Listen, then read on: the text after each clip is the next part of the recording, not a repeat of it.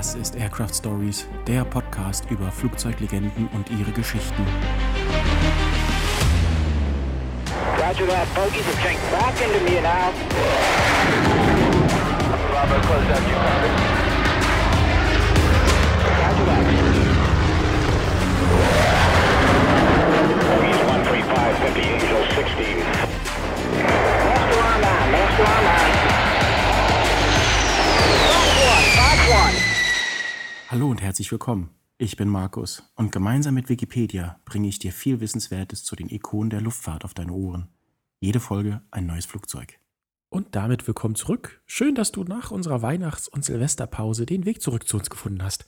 Also willkommen zurück bei Aircraft Stories und natürlich auch willkommen im neuen Jahr. Gut, nun ist es ja schon Ende Januar und da ist es ein bisschen spät, euch ein frohes neues Jahr zu wünschen. Aber, aber egal. Wir freuen uns, dass ihr wieder bei uns seid.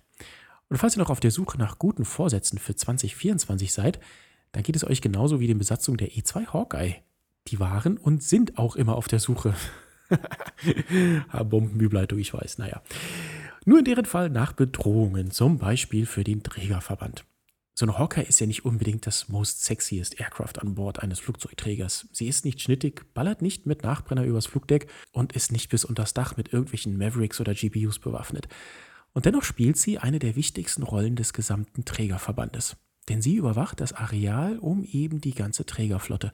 Sie leitet die Kampfjets in ihre Gefechte. Ohne ihre Falkenaugen, hm, Hawkeye, weißt du Bescheid, würden alle weiteren Mitglieder der Flotte wichtigen Informationen für die Einsätze fehlen. Grund genug also für uns, die Hawkeye genauer kennenzulernen. Wir wünschen euch viel Spaß dabei.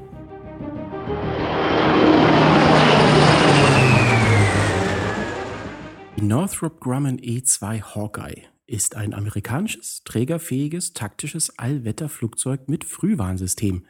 Das wird auch AEW abgekürzt. Dieses zweimotorige Turboprop-Flugzeug wurde in den späten 1950er und frühen 1960er Jahren von der Grumman Aircraft Company für die US-Marine als Ersatz für die frühere kolbengetriebene E1 Tracer entworfen und entwickelt. Die war damals ziemlich veraltet. Die Leistung des Flugzeugs wurde mit den Versionen E2B und E2C verbessert, wobei die meisten Änderungen aufgrund von Fortschritten bei den integrierten Schaltkreisen und anderer Elektronik am Radar und der Funkkommunikation vorgenommen wurden. Die vierte Hauptversion der Hawkeye ist die E2D, die 2007 zum ersten Mal flog. Die E2 war das erste Flugzeug, das speziell für seine Aufgabe entwickelt wurde und nicht wie die Boeing E3 Sentry eine Modifikation einer bestehenden Flugzeugzelle darstellte. Varianten der Hawkeye werden seit 1960 kontinuierlich produziert und sind damit die am längsten produzierten trägergestützten Flugzeuge überhaupt. Guck mal an. Die E2 erhielt auch den Spitznamen Superfat, weil sie die Willifat ersetzte. In den letzten Jahrzehnten wurde die E2 wegen der charakteristischen Geräusche ihrer Turboprop-Triebwerke, die sich von denen der Turbojet- und Turbofan-Triebwerke deutlich unterscheiden, gemeinhin als Hammer bezeichnet. Also Hammer nicht im Sinne von Hammer dem Werkzeug, sondern Hammer dem Krabbeltier. Neben der US-Marine wurden kleinere Stückzahlen der E2 auch an die Streitkräfte von Ägypten, Frankreich, Israel, Japan, Mexiko, Singapur und Taiwan verkauft. Grumman verwendete das Grundlayout der E2 auch für den Bau des Grumman C2 Greyhound Frachtflugzeugs.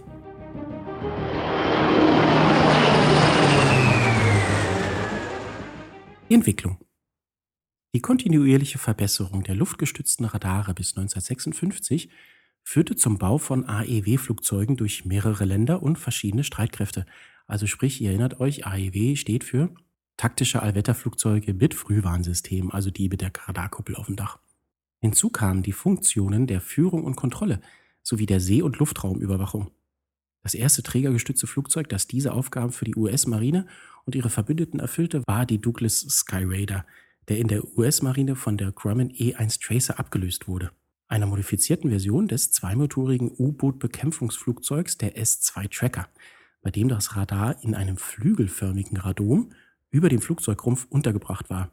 Da gibt es ein paar Bilder von, das sieht wirklich lustig aus. Das ist dann keine drehbare Radarkuppel, sondern quasi ein flügelförmiges Radar oben auf der Flugzeugzelle.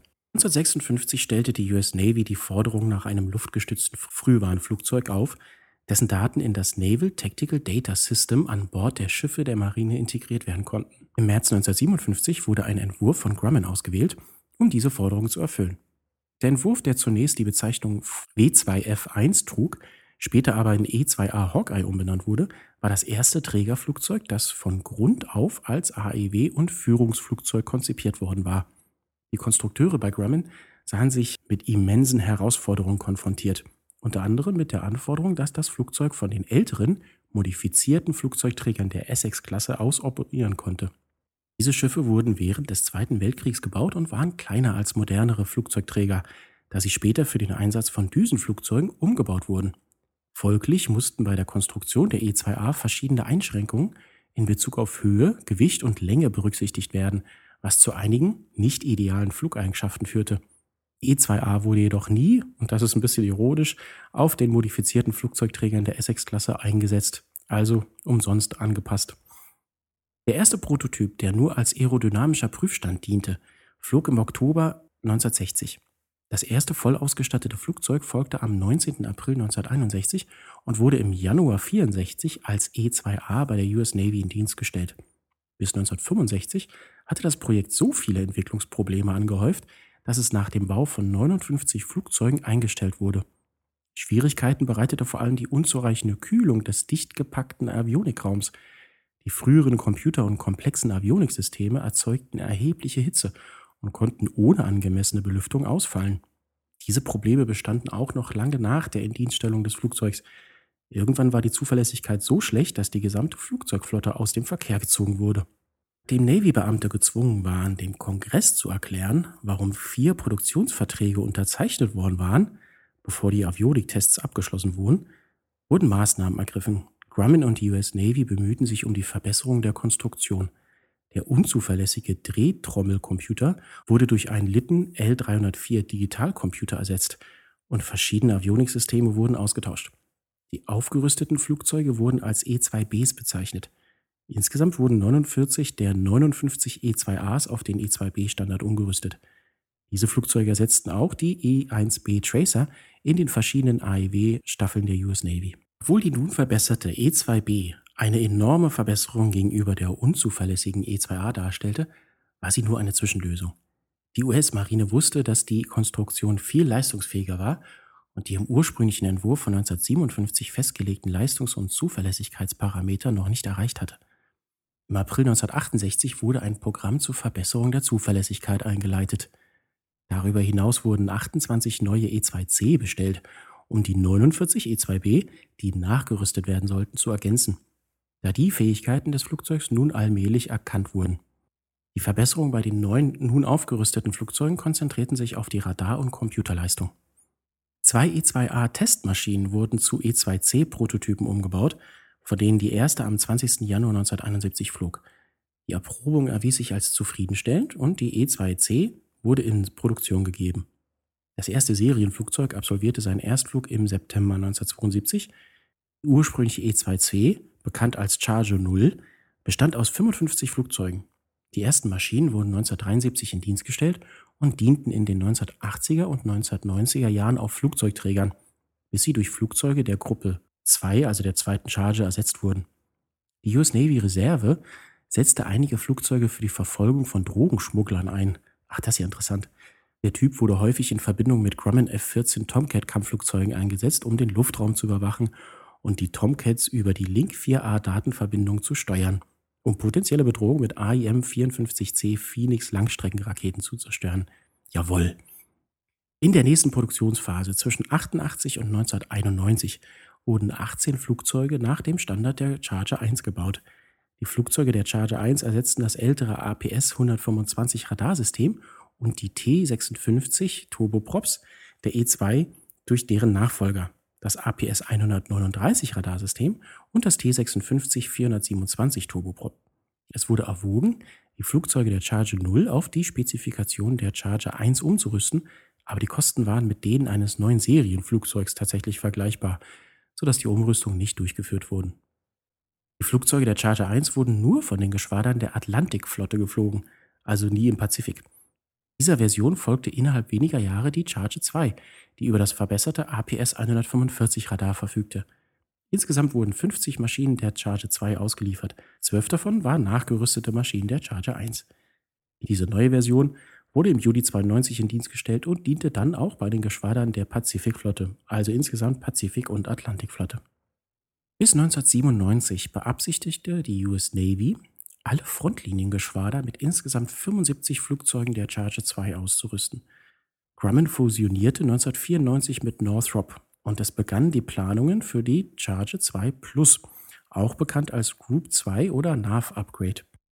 Dabei wurden der Computer und das Radar der Gruppe 2 beibehalten, während die Pilotenavionik aufgerüstet wurde, zum Beispiel durch den Austausch des mechanischen Trägheitsnavigationssystems, kurz INS, gegen ein zuverlässigeres und genaueres Laser-Ring-Gyroskop gesteuertes INS, also Trägheitsnavigationssystem. Den Einbau von zwei Multifunktionsanzeigeeinheiten und die Integration von GPS in das Waffensystem. Eine Variante der Gruppe 2 mit verbesserten Missionscomputern und CIC-Workstations wird als MCU ACES bezeichnet, die aufgrund der Produktion der Hawkeye 2000 kurz nach Einführung nur in geringer Stückzahl hergestellt wurde. Bei allen Flugzeugen der Gruppe 2 wurden die aus den 1960er Jahren stammende Computerprozessoren durch einen Missionscomputer mit der gleichen Funktionalität mittels moderner Computertechnologie ersetzt, was als Group 2 Mission Computer Replacement Program, ausgesprochen Grim Reaper, bezeichnet wird. Fantastische Abkürzung. Eine weitere Verbesserung der Gruppe 2 war die Hawkeye 2000, die mit dem gleichen APS 145 Radar ausgestattet war, aber einem verbesserten Missionscomputer und CIC, also Combat Information Center Workstations und Advanced Control Indicator Set oder ACES enthielt und das neue CEC, das steht für Cooperative Engagement Capability. Das ist ein Datenübertragungssystem der US Navy. Außerdem ist er mit einem Avionik-Kühlsystem mit größerer Kapazität ausgestattet. Seit 2007 wird ein Hardware- und Software-Upgrade für bestehende Hawkeye 2000 Flugzeuge angeboten. Diese Aufrüstung ermöglicht eine schnellere Verarbeitung, eine Verdoppelung der aktuellen Trackfile-Kapazität und den Zugang zu Satelliteninformationsnetzen.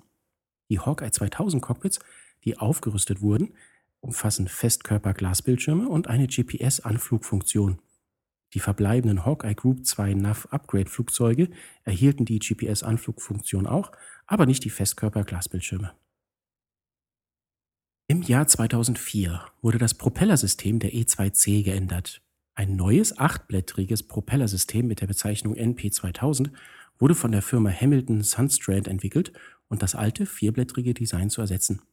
Zu den Verbesserungen gehörten geringere Vibration und eine bessere Wartungsfreundlichkeit, da die Propellerblätter einzeln ausgebaut werden können, anstatt die gesamte Propeller- und Narbenbaugruppe entfernen zu müssen, wie bei der alten. Die Propellerblätter sind aus Kohlefaser gefertigt und verfügen über Vorderkanteneinsätze aus Stahl und Enteisungsmaschetten an der Blattwurzel. Die neueste Version der E2 ist die E2D Advanced Hawkeye, die über eine völlig neue Avionik-Einheit verfügt, darunter das neue ANAPY-9 Radar, ein Funkgerät, ein Missionscomputer, integrierte Satellitenkommunikation, ein Flugmanagementsystem, verbesserte T56A 427A Triebwerke, ein Glascockpit und Luftbetankung. Das APY-9 Radar verfügt über ein aktives elektronisch abgetastetes Array, das die mechanische Rotation des Radars in der Radarkuppel durch eine elektronische Abtastung ersetzt.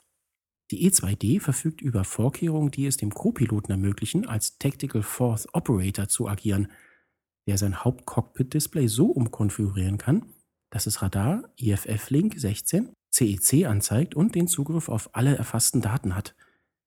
Der Erstflug der E2D fand am 3. August 2007 statt. Am 8. Mai 2009 nutzte eine E2D ihr Cooperative Engagement Capability System, um einen Überland-Marschflugkörper mit einer Standard-Missile SM-6 die von einer anderen Plattform abgefeuert wurde, im Rahmen eines Tests des integrierten Firelight-Systems zu bekämpfen. Diese beiden Systeme bilden die Grundlage des Naval Integrated Fire Control Counter-Air, welches 2015 in Dienst gestellt werden sollte. Außerdem prüfte die US Navy seinerzeit, ob dieses Netzwerk in Zukunft um weitere Systeme ergänzt werden kann. Vielleicht fragt ihr euch, was man mit diesem Radar alles machen kann. Es wird vermutet, dass das APY-9-Radar in der Lage ist, Tarnkappenflugzeuge in der Größe von Kampfflugzeugen zu erkennen, welche der Regel für hohe Frequenzen des S-Bands optimiert sind. Kleine Flugzeuge haben nicht die Größe oder das Gewicht, um in allen Frequenzen schwach beobachtbar zu sein, sodass sie anfällig für die Entdeckung durch das APY-9-Radar im UHF-Band sind. das möglicherweise auch Kampfflugzeuge der fünften Generation wie die russische Sukhoi Su-57 und die chinesische Chengdu J-20 und Shenyang J-31 erfassen könnte. Northrop Grumman und Lockheed behaupten, dass das APNY-9 diese Mängel durch den Einsatz fortschrittlicher elektronischer Abtastung und hoher digitaler Rechenleistung mittels adaptiver Raumzeitverarbeitung beseitigt hat. Nach dem Naval Integrated Fire Control und Counter-Air-Konzept der US Navy könnte die E-2D Flottenwaffen wie die AIM-120 Amram und SM-6-Raketen auf Ziele lenken, die außerhalb des Erfassungsbereichs oder der Fähigkeiten einer Startplattform liegen. Erste E-2D mit Luftbetankungsfähigkeit wurde im September 2019 ausgeliefert. Die Auslieferung der ersten normalen E-2D begann im Jahr 2010. Am 4. Februar 2010 führte Delta One die erste E-2D-Trägerlandung an Bord der USS Harry S. Truman als Teil der Flugzeugtauglichkeitstests durch. Am 27. September 2011 wurde eine E-2D mit dem Prototyp des elektromagnetischen Flugzeugstartsystems auf der Naval Air Engineering Station Lakehurst erfolgreich gestartet. Im Februar 2013 genehmigte das Office of the Secretary of Defense die Aufnahme der E-2D in die Serienproduktion. Die Navy plante eine erste Einsatzfähigkeit bis 2015. Im Juni 2013 wurde die zehnte E-2D an die Navy ausgeliefert. Weitere zehn Flugzeuge befanden sich seinerzeit in verschiedenen Stadien der Fertigung und der Flugabprobung vor der Auslieferung. Am 18. Juli 2013 erhielt Northrop Grumman einen Auftrag im Wert von 113,7 Millionen US-Dollar für fünf E-2D Advanced Hawkeye-Flugzeuge des Loses 2 für die Serienproduktion. Im August 2013 erhielt Northrop Grumman ebenfalls einen Auftrag im Wert von 617 Millionen US-Dollar für fünf E-2D-Flugzeuge des Loses 1 für die Serienproduktion. Da hat's mal richtig gerappelt in der Kasse. Und am 30. Juli 2014 erhielt Northrop Grumman ebenfalls einen Auftrag im Wert von 3,6 Milliarden US-Dollar für die Lieferung von 25 weiteren E-2D-Flugzeugen, sodass die vertraglich vereinbarte Gesamtzahl von 50 Flugzeugen erreicht wurde – zu diesem Zeitpunkt waren bereits 13 E2D-Modelle ausgeliefert worden. Wir hatten es gerade schon gesagt, im Raum 2015-2016 rum flog zum ersten Mal eine E2D mit Luftbetankungsmöglichkeiten. Mit dieser Funktion kann das Flugzeug seine Flugzeit auf 5 Stunden verdoppeln und die Gesamteinsatzzeit von 4 auf 7 Stunden erhöhen. Die Modifikation für die Luftbetankung wurde ab dem 46. Flugzeug von 75 geplanten eingebaut, das Ende 2020 ausgeliefert werden sollte und kostete 2 Millionen US-Dollar pro Flugzeug. Die Navy plante seinerzeit, die Funktion bei allen früheren Hawkeyes für 6 Millionen US-Dollar pro Flugzeug nachzurüsten.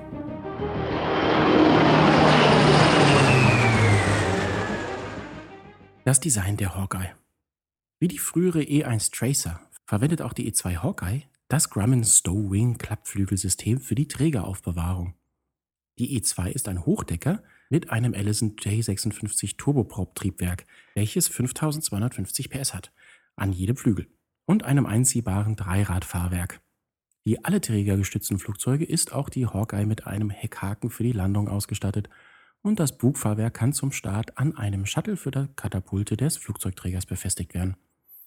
Ein besonderes Merkmal der Hawkeye ist ihre rotierende Radarkuppel, wir hatten es gerade schon genannt, diese hat einen Durchmesser von 7,3 Metern. Ihr fragt euch, warum? Viel ausgerechnet 7,3 Meter, das sind 24 Fuß. Diese ist über dem Rumpf und den Tragflächen angebracht. Darin befinden sich die Hauptantennen der Hawkeye für ihr Langstreckenradar und ihre IFF-Systeme. Kein anderes trägergestütztes Flugzeug verfügt über eine solche Kuppel. Zu den landgestützten Flugzeugen mit Rotodomen gehört auch die Boeing E-3 Sentry – ein größeres AWACS-Flugzeug, das von der US-Luftwaffe und den NATO-Luftstreitkräften in großer Zahl eingesetzt wird. Und na klar, über die Sentry machen wir auch mal eine Folge. Das ähnlich platzierte stationierte Radom des kolbengetriebenen Vorgängermodells der E2, das war seinerzeit die E1 Tracer, wir hatten es vorhin schon mal gesagt, zwang die E2 außerdem dazu, eine modernere Version des Grumman Stowwing Klappflügelsystems zu verwenden. Dadurch wurde verhindert, dass die zusammengeklappten Flügelteile mit den Rotodom der E2 in Berührung kamen. Das Flugzeug wird von einer fünfköpfigen Besatzung bedient, wobei sich der Pilot und der Copilot auf dem Flugdeck befinden, während der Offizier des Combat Information Center, der Flugkontrolloffizier und der Radarbediener im hinteren Rumpf direkt unter dem Rotodom untergebracht sind. In den USA dient die E2 Hawkeye als luftgestütztes Allwetter-Frühwarnsystem sowie als Kommando- und Kontrollsystem für alle Flugzeugträger-Kampfgruppen. Zu ihren weiteren Aufgaben gehören die Überwachung von See und Land, die Steuerung der Kampfflugzeuge des Flugzeugträgers zur Luftverteidigung, die Steuerung von Kampfflugzeugen bei Offensiveinsätzen, die Steuerung von Such- und Rettungseinsätzen für auf See verschollene Marineflieger und Matrosen sowie die Weiterleitung von Funkmeldungen, Luft-Luft und Schiff-Luft. In Notfällen, wenn die landgestützte Flugsicherung nicht zur Verfügung steht, kann sie auch als Flugsicherungssystem in der Luft eingesetzt werden. Die E2C und E2D Hawkeyes nutzen fortschrittliche elektronische Sensoren in Verbindung mit digitaler Computersignalverarbeitung. Insbesondere ihre Radare zur Frühwarnung vor feindlichen Flugzeug- und Raketenangriffen, zur Kontrolle der Kampfflugzeugpatrouillen, des Flugzeugträgers und in zweiter Linie zur Überwachung der umgebenden See und des Landes auf, auf feindliche Kriegsschiffe und Lenkwaffenwerfer sowie für andere elektronische Überwachungsaufgaben nach Anweisung. Kurze Werbung. Und nun mal wieder ein wenig Werbung in eigener Sache. Viele von euch, die diesen Podcast hören, sind ja eingefleischte Luftfahrt- und Flugzeugfans. Und so interessiert euch bestimmt die folgende gute Nachricht. Denn wir haben einen Shop eingerichtet, in dem ihr euch coole Flugzeug-Fan-Klamotten bestellen könnt. Darin findet ihr zum Beispiel T-Shirts, Sweater und Hoodies, die das Herz eines jeden Flugzeugfans höher schlagen lassen. Coole Motive zum Beispiel zum Blackhawk, der F-16 mit Spangdalenbezug, dem Apache, der F-4 Phantom und vielen, vielen mehr. Aber auch für euch Planespotter ist da eine Menge dabei. Wir wissen, wir haben viele Fans, die Planespotter sind und so haben wir euch natürlich auch ganz besondere Motive gewidmet. Und wenn ihr ganz klassisch eine Klamotte oder eine Tasse vom Aircraft Stories Podcast haben wollt, findet ihr die dort natürlich auch. Das Ganze machen wir in Kooperation mit Shirty und wir können sagen, die Qualität ist wirklich super. Die Klamotten lassen sich prima tragen und ihr könnt euch die Größen, Farben etc. alles ganz individuell zusammenstellen. Und das Gute daran, ihr seid mit den Klamotten nicht nur sehr adrett gekleidet, ihr unterstützt damit auch unseren Podcast und wir sagen vielen, vielen Dank. Den Link zum Shop findet ihr auf unserer Homepage www.aircraftstoriespodcast.de, alles in einem Wort und natürlich wie immer in der Folgenbeschreibung. Also hopp hopp, schnell in den Shop und coole Sachen bestellen. Und mit dieser guten Nachricht weiter in die heutige Folge. Werbung vorbei. Die operative Geschichte der Hawkeye. Fangen wir doch mal mit der US Navy an. Die E2A wurde im Januar 1964 in Dienst gestellt und im April 1964 mit der VAW 11 auf der Naval Air Station North Island eingesetzt. Der erste Einsatz fand 1965 an Bord des Flugzeugträgers USS Kitty Hawk statt. Seit ihrem Einsatz im Vietnamkrieg dient die E2 der US Navy auf der ganzen Welt als elektronisches Auge der Flotte. Im August 1981 leitete eine Hawkeye der VAW 124 Bear Aces zwei F-14 Tomcats der VF 41 Black Aces bei einem Abfangeinsatz im Golf von Sidra, der zum Abschuss von zwei libyschen Sukhoi Su-22 führte. Hawkeyes der VAF 123 an Bord des Flugzeugträgers USS America führten eine Gruppe von F-14 Tomcat-Kampfflugzeugen an, die während der Operation Eldorado Canyon den gemeinsamen Angriff zweier Trägerkampfgruppen im Mittelmeer gegen libysche Ziele im Jahr 1986 die Combat Air Patrol flogen. In jüngerer Zeit übernahmen E-2Cs während des Golfkriegs die Führung von Luft- und Luftangriffsmissionen. Hawkeyes haben die US-Küstenwache, die US-Zollbehörde und die amerikanischen Bundes- und Staatspolizeikräfte bei Drogenbekämpfungseinsätzen unterstützt. Mitte der 1980er Jahre wurden mehrere E-2C der US Navy, der US-Küstenwache und dem US-Zoll für die Drogenbekämpfung und die Bekämpfung von Straftaten auf See zur Verfügung gestellt. Dies führte auch dazu, dass die Küstenwache einen kleinen Kader von Marineflugoffizieren, also NFOs, aufbaute. Beginnend mit der Rekrutierung und dienststellenübergreifenden Versetzung von Marineflugoffizieren mit E2-Flugerfahrung und der Flugausbildung anderer Nachwuchsoffiziere der Küstenwache zu NFOs. Ein tödliches Flugzeugunglück am 24. August 1990, in das eine E2C der Küstenwache auf der ehemaligen Naval Station Roosevelt Roads in Puerto Rico verwickelt war, veranlasste die Küstenwache allerdings, den Flugbetrieb mit E2Cs einzustellen und ihre E2Cs an die Navy zurückzugeben. Auch die US-Zollbehörde gab ihre E2Cs an die Marine zurück und konzentrierte sich auf den Einsatz ehemaliger P-3 Orion-Flugzeuge der US Navy in der CN-Rolle. E-2C Hawkeye-Staffeln spielten während der Operation Wüstensturm eine entscheidende Rolle bei den Luftoperationen. In einem Fall lieferte eine Hawkeye-Besatzung zwei FA-18 Hornet-Besatzungen wichtige Luftüberwachungsanweisungen, was zum Abschuss von zwei irakischen MiG-21 führte. Während der Operationen Southern Watch und Desert Fox leisteten die Hawkeye-Besatzung weiterhin Tausende von Stunden Luftraumüberwachung und übernahmen die Luft-Luft- und Luft-Bodenführung in einer Reihe von Kampfeinsätzen. Man kann also sagen, die E-2 Hawkeye ist ein wesentlicher Bestandteil aller Flugzeugträger der US Navy und damit unfassbar wichtig. Jeder Flugzeugträger ist mit vier Hawkeyes, in manchen Fällen sogar fünf, ausgestattet, sodass rund um die Uhr mindestens eine E-2 Hawkeye im Einsatz ist und eine oder zwei jederzeit im Hangardeck des Flugzeugträgers gewartet werden können. Bis 2005 waren die Hawkeyes der US Navy in einen Ost- und Westküsten-Ring unterteilt und unterstützten die jeweiligen Flotten. Das Ostküstengeschwader wurde jedoch aufgelöst und alle Flugzeuge wurden in einem einzigen Geschwader organisiert, das in Point Mugu in Kalifornien stationiert ist.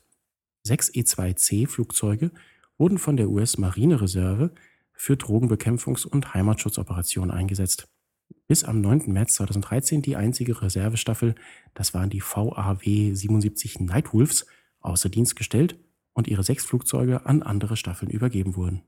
Während der Operation Enduring Freedom und Iraqi Freedom flogen alle zehn regulären Hawkeye-Geschwader der Marine über Landeinsätze. Sie übernahmen die Gefechtsführung bei Angriffen auf feindliche Bodenziele, die Koordinierung der Luftnahunterstützung, die Kontrolle von Such- und Rettungseinsätzen, die Luftraumüberwachung sowie die Bereitstellung von Daten- und Kommunikationsverbindungen für Land- und Seestreitkräfte. Während der Folgen des Hurrikans Katrina wurden drei Hawkeye-Geschwader, zwei reguläre Navy- und ein Navy-Reservegeschwader, zur Unterstützung der zivilen Hilfsmaßnahmen eingesetzt, einschließlich der Luftverkehrskontrolle in drei Bundesstaaten und der Kontrolle von Hubschrauber-Rettungseinheiten der US Army, der US Marines und der US Air Force und der US Navy, außerdem der US Küstenwache und der Army National Guard und Air National Guard. Die Hawkeye 2000 wurden erstmals 2003 an Bord der USS Nimitz mit dem VAW 117, den Wallbangers, das waren früher die Nighthawks, und CVW 11 eingesetzt. Die E-2 Hawkeyes der US Navy wurden im Rahmen des NP 2000 Programms mit achtblättrigen Propellern nachgerüstet, hatten wir vorhin schon mal drüber gesprochen. Die erste Staffel, die mit neun Propellern unterwegs war, war VAW 124 die Bear Aces. Die Hawkeye 2000 Version kann mehr als 2000 Ziele gleichzeitig verfolgen und dabei 20.000 Ziele mit einer Reichweite, jetzt kommt, von mehr als 640 Kilometern aufspüren und gleichzeitig 40 bis 100 Luft-Luft-Abschnitte oder Luft-Boden-Gefechte führen. Im Jahr 2014 wurden mehrere E-2C Hawkeyes der Bear Aces von der USS George W. Bush aus als fliegende Gefechtsstände und Fluglotsen über dem Irak während der Operation Inherent Resolve gegen den Islamischen Staat eingesetzt. OAW 120, das E-2C Flottenersatzgeschwader, erhielt ab Juli 2010 E-2D Advanced Hawkeyes für Trainingszwecke. Im März 2014 wurden die ersten E2Ds an die VAW 125 ausgeliefert. Die E2D erreichte im Oktober 2014 die anfängliche Einsatzfähigkeit, die sogenannte Initial Operational Capability, kurz IOC. Damit begann die Ausbildung auf dem Flugzeug für seinen ersten Einsatz, der für 2015 an Bord der USS Theodore Roosevelt geplant war. Am 11. März 2015 verließ die Theodore Roosevelt Carrier Strike Group den Marinestützpunkt Norfolk und kehrte am 23. November 2015 in den Hafen zurück, womit der erste Einsatz der E-2D abgeschlossen war. So, jetzt haben wir ziemlich viel über den Einsatz der Hawkeyes in Amerika gesprochen. Lass uns doch auch mal über andere Betreiber nachdenken.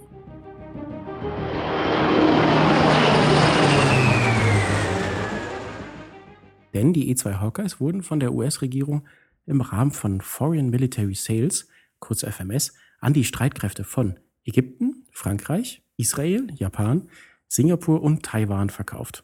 Starten wir doch mal mit Ägypten. Ägypten kaufte fünf E-2C Hawkeyes, die 1987 in Dienst gestellt und auf Hawkeye 2000 Standard aufgerüstet wurden. Eine weitere aufgerüstete E-2C wurde gekauft. Das erste aufgerüstete Flugzeug wurde im März 2003 ausgeliefert und die Auslieferung wurden Ende 2008 abgeschlossen. Ägypten forderte im Oktober 2007 zwei weitere überzählige E-2 an. Die Auslieferung begann 2010.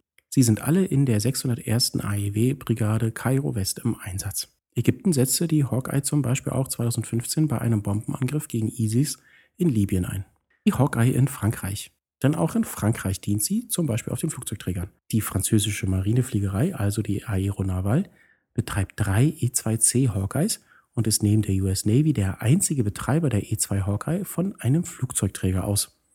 Der französische Flugzeugträger Charles de Gaulle mit Nuklearantrieb führt derzeit zwei E-2C Hawkeyes auf seinen Kampfpatrouillen vor der Küste mit. Die dritte französische E-2C Hawkeye wurde im Rahmen des NP2000-Programm mit achtblättrigen Propellern aufgerüstet. Im April 2007 beantragte Frankreich den Kauf eines weiteren Flugzeugs. Die vierte Flottille der Aéronavale der französischen Marine wurde am 2. Juli 2000 aufgestellt und fliegt mit ihren E-2C Hawkeyes von der Marinefliegerstation an Land aus zu Charles de Gaulle. Sie nahmen an Einsätzen in Afghanistan und Libyen teil. Im September 2019 kündigte die seinerzeit französische Verteidigungsministerin Florence Parly an, dass im Jahr 2020 drei neue E-2D Advanced Hawkeyes als Ersatz für die im Dienst befindlichen E-2C angeschafft werden sollten. Japan. Am 6. September 1976 lief der Pilot der sowjetischen Luftstreitkräfte Viktor Belenko erfolgreich über und landete seine MiG-25 Foxbat auf dem Flughafen Hakodate in Japan. Bei diesem Vorfall verlor das Radar der japanischen Selbstverteidigungskräfte die Spur des Flugzeugs, als Belenko seine MiG-25 in geringerer Höhe flog, was die japanischen Streitkräfte dazu veranlasste, die Beschaffung von luftgestützten Frühwarnflugzeugen zu erwägen. Ursprünglich galt die E-3 Sentry, ein Flugzeug des luftgestützten Warn- und Kontrollsystems, als Hauptkandidat für die luftgestützte Frühwarnmission der japanischen Streitkräfte. Die japanische Verteidigungsbehörde erkannte jedoch, dass die E3 aufgrund des Bedarfs der US Air Force nicht ohne weiteres verfügbar sein würde und entschied sich für die Beschaffung von E2 Hawkeye-Flugzeugen. Die Japan Air Self-Defense Force kaufte 13 E2C-Flugzeuge, um ihre Frühwarnfähigkeiten zu verbessern. Die E2C wurde im Januar 1987 bei der Airborne Early Warning Group, kurz AEWG, auf dem Luftwaffenstützpunkt Misawa in Dienst gestellt. Am 21. November 2014 beschloss das japanische Verteidigungsministerium offiziell die E-2D-Version der Hawkeye anstelle der Boeing 737 AEW und C zu beschaffen. Im Juli 2015 beauftragte die japanische Regierung den Kauf von vier weiteren E-2Ds im Rahmen eines Foreign Military Sale Programms. Und im September 2018 informierte die Defensive Security Corporation Agency den Kongress über den möglichen Verkauf von bis zu neun E-2Ds an Japan. Der Verkauf von bis zu fünf E-2Ds für die japanische Streitkräfte wurde vom US-Außenministerium genehmigt und das Defense Security Corporation Agency Programm hat den Kongress am 7. März 2023 darüber informiert. Der Verkauf umfasst Zusatzausrüstung, Ersatzteile und Ausbildungsunterstützung für schätzungsweise 1,38 Milliarden US-Dollar. Die vorgeschlagenen fünf E-2Ds kamen zu den sechs E-2Ds hinzu, die bereits von Japan bestellt wurden sowie zu den sieben weiteren, die es seinerzeit bestellt hat. Das japanische Verteidigungsministerium hat in seinem jüngsten Haushaltsentwurf jedoch keine Absicht erkennen lassen, weitere Flugzeuge zu erwerben. Mexiko. Im Jahr 2004 wurden drei ehemalige E-2C-Flugzeuge der israelischen Luftwaffe an die mexikanische Marine verkauft, um See- und Landüberwachungsaufgaben zu übernehmen. Diese Flugzeuge wurden vor Ort von IAI, es ist Israel Aerospace Industries, aufgerüstet. Die erste mexikanische E2C wurde im Januar 2004 in Dienst gestellt. Apropos Israel, da waren wir ja gerade. Israel war der erste Exportkunde. Seine vier Hawkeyes wurden 1981 ausgeliefert. Komplett mit den für Trägerflugzeugen charakteristischen Klappflügeln. Die vier Exemplare wurden bald vor und während des Libanonkrieges 1982 eingesetzt, indem sie einen überwältigenden Sieg über die syrische Luftabwehr und die Kontrolle über die Kampfflugzeuge errangen. Sie spielten auch eine zentrale Rolle beim israelischen Sieg in den Luftkämpfen über dem Beka-Tal, bei denen über 90 syrische Kampfflugzeuge abgeschossen wurden. Die Hawkeyes waren auch der Dreh- und Angelpunkt der Operation, bei der die Israel Air Force die Boden-Luft-Raketen im Beka-Tal zerstörte, indem sie die verschiedenen Phasen der Operation koordinierten, die Flugzeuge zu Bombenangriffen lenkten und die Abfangjäger dirigierten. Unter ständiger Eskorte von F-15 Eagles waren immer zwei Hawkeyes vor der libanesischen Küste stationiert, die die verschiedenen Flugzeuge in den Luftraum kontrollierten und alle syrischen Flugzeuge beim Start aufspürten, um jede Möglichkeit einer Überraschung auszuschließen. Die israelische Luftwaffe setzte bis 1994 vier E-2 zum Schutz des Landes ein. Die israelische Luftwaffe war der erste Nutzer der E-2, der eine Luftbetankungsanlage installierte. Und drei der vier, wir hatten es gerade schon gesagt, in israelischem Besitz befindlichen Hawkeyes wurden 2002 an Mexiko verkauft, nachdem sie mit neuen Systemen aufgerüstet worden waren. Das verbleibende Exemplar wurde in das israelische Luftwaffenmuseum verbracht. Im Jahr 2010 begann auch Singapur mit der Ausmusterung seiner E-2Cs. Sowohl Israel als auch Singapur setzten nun für ihre nationalen AEW-Programme die ITAM von Israel Aerospace Industries ein, die auf einer Gulfstream G550 basierende Plattform mit dem ELW 2085 Sensorpaket von ELTA, einer neueren Ableitung des luftgestützten Falcon Systems. Propos Singapur. Die Luftwaffe der Republik Singapur erwarb 1987 vier Grumman E-2C Hawkeye Frühwarnflugzeuge, die der auf dem Luftwaffenstützpunkt Tenga stationierten 111. Squadron zugeteilt sind. Im April 2007 wurde bekannt gegeben, dass diese Hawkeyes durch die Gulfstream G550 ähnlich wie die Israel ersetzt werden sollten, die dann die primären Frühwarnflugzeuge der singapurianischen Luftwaffen sein würden. Und im April 2012 übernahmen die neueren G550 AEW offiziell den Dienst. Singapur unterhält enge Beziehungen zum israelischen Militär, das ebenfalls, wir hatten es gerade schon gehört, die G550 AEW erworben hat. Und wo wir gerade in Asien sind, lasst uns doch mal einen Abstecher nach Taiwan machen. Das wird ja auch immer spannender, das Thema. Taiwan erwarb am 22. November 1995 vier E-2T-Flugzeuge von den USA. Am 15. April 2006 nahm Taiwan zwei neue E-2K Hawkeyes bei einer offiziellen Zeremonie auf dem Luftwaffenstützpunkt am Flughafen Pingtung im Süden Taiwans in Betrieb. Die vier E-2T wurden 2008 im Rahmen eines Rüstungsgeschäfts für die Aufrüstung auf die Hawkeye 2000 Konfiguration genehmigt. Die vier E-2T-Flugzeuge wurden in zwei Chargen auf den sogenannten E-2K-Standard aufgerüstet. Die erste Charge von zwei Flugzeugen wurde im Juli 2010 in die Vereinigten Staaten geschickt und kam Ende 2011 in Taiwan an. Nach ihrer Rückkehr wurden die zweite Charge von zwei Flugzeugen zur Aufrüstung geschickt und kehrte dann im März 2013 nach Taiwan zurück. Außerdem gab es Angebote zum Beispiel für Indien. Im August 2009 informierten die US Navy und Northrop Grumman die indische Marine über den E-2D Advanced Hawkeye und ihrer möglichen Einsatz zur Deckung ihres derzeitigen landgestützten und künftigen trägergestützten Frühwarn- und Überwachungsbedarfs. Die indische Marine hatte Berichten zufolge seinerzeit Interesse am Erwerb von bis zu sechs Hawkeyes bekundet. Da ist aber offensichtlich nichts draus geworden.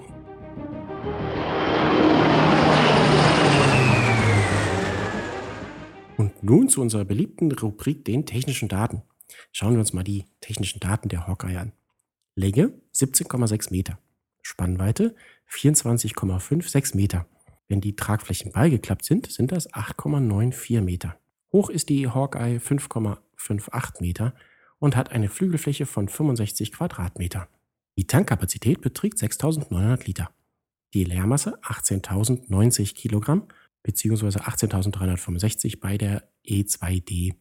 Die maximale Startmasse liegt zwischen 23.850 Kilogramm bis 26.080 Kilogramm.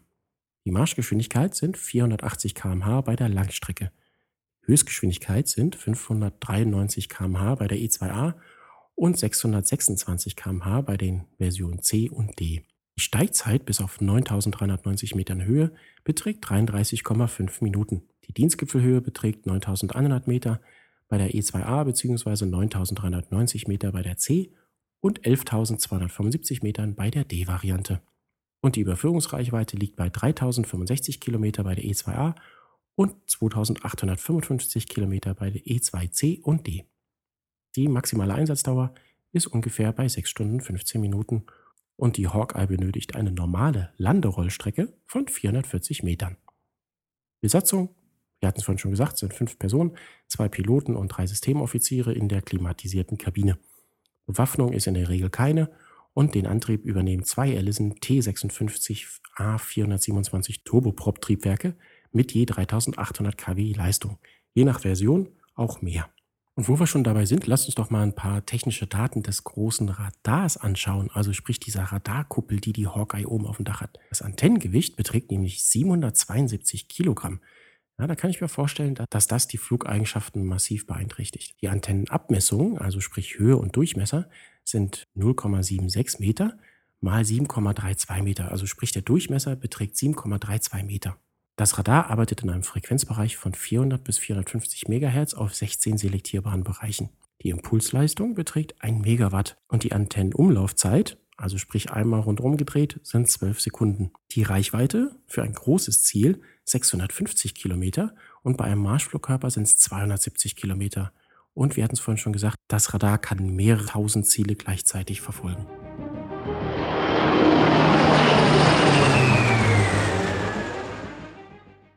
So, liebe Leute, das war es mit der ersten Folge im neuen Jahr, dieses Mal mit der Hawkeye. Ach, und bevor wir uns verabschieden, nochmal eine kleine Einladung. Schaltet euch die Bonusfolgen frei. Das geht wirklich super easy. Bei Spotify zum Beispiel geht ihr einfach auf eine der Bonusfolgen. Und wenn ihr die dann abspielen wollt und noch nicht freigeschaltet seid, bringt ihr euch direkt zur Freischaltung. Das Ganze ist aktuell bei 2,99 Euro pro Monat. Und damit seid ihr automatisch für alle Bonusfolgen freigeschaltet, also auch für die, die da noch kommen. Also 2,99 nicht pro Folge oder so. Nee, nee, pro Monat. Ist auch jederzeit kündbar, also keine Mindestvertragslaufzeit oder so ein Quatsch. Ich habe es auch gemacht, einfach mal um es zu probieren, ist echt super und ganz easy. In der nächsten Folge, das wird dann wieder eine jener Bonusfolgen, geht es wieder in die Zivilluftfahrt. Denn da nehmen wir die legendäre 727 unter die Lupe. Das legendäre dreistrahlige Schmalrumpfflugzeug, das eine Zeit lang das meistgebaute Strahlverkehrsflugzeug der Welt war, bis sie darin von der Boeing 737 abgelöst wurde. Also ich bin schon sehr gespannt, das wird super. Das war Aircraft Stories, der Podcast über Flugzeuglegenden und ihre Geschichten. Wenn dir der Podcast gefällt, bewerte uns gerne und lass uns ein Abo in deiner Podcast-App da. Vergesse nicht, die Glocke zu aktivieren, damit du keine Folge verpasst. Roger that. Bravo, close out, you copy?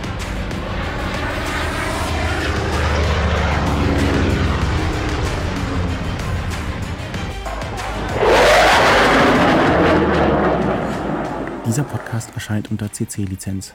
Den Link zum Wikipedia-Artikel findest du in der Folgenbeschreibung. Dies ist eine Produktion von Fightertown Productions, gelesen von mir, Markus Jahn.